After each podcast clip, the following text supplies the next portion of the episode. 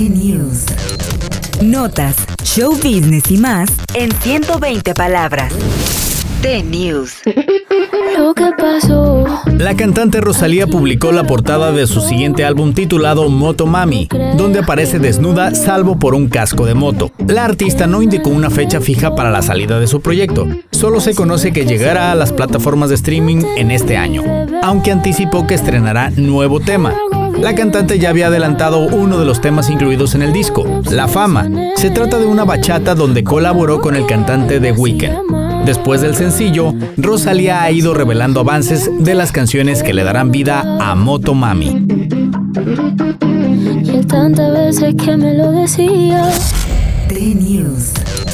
Notas, show business y más en 120 palabras. The News.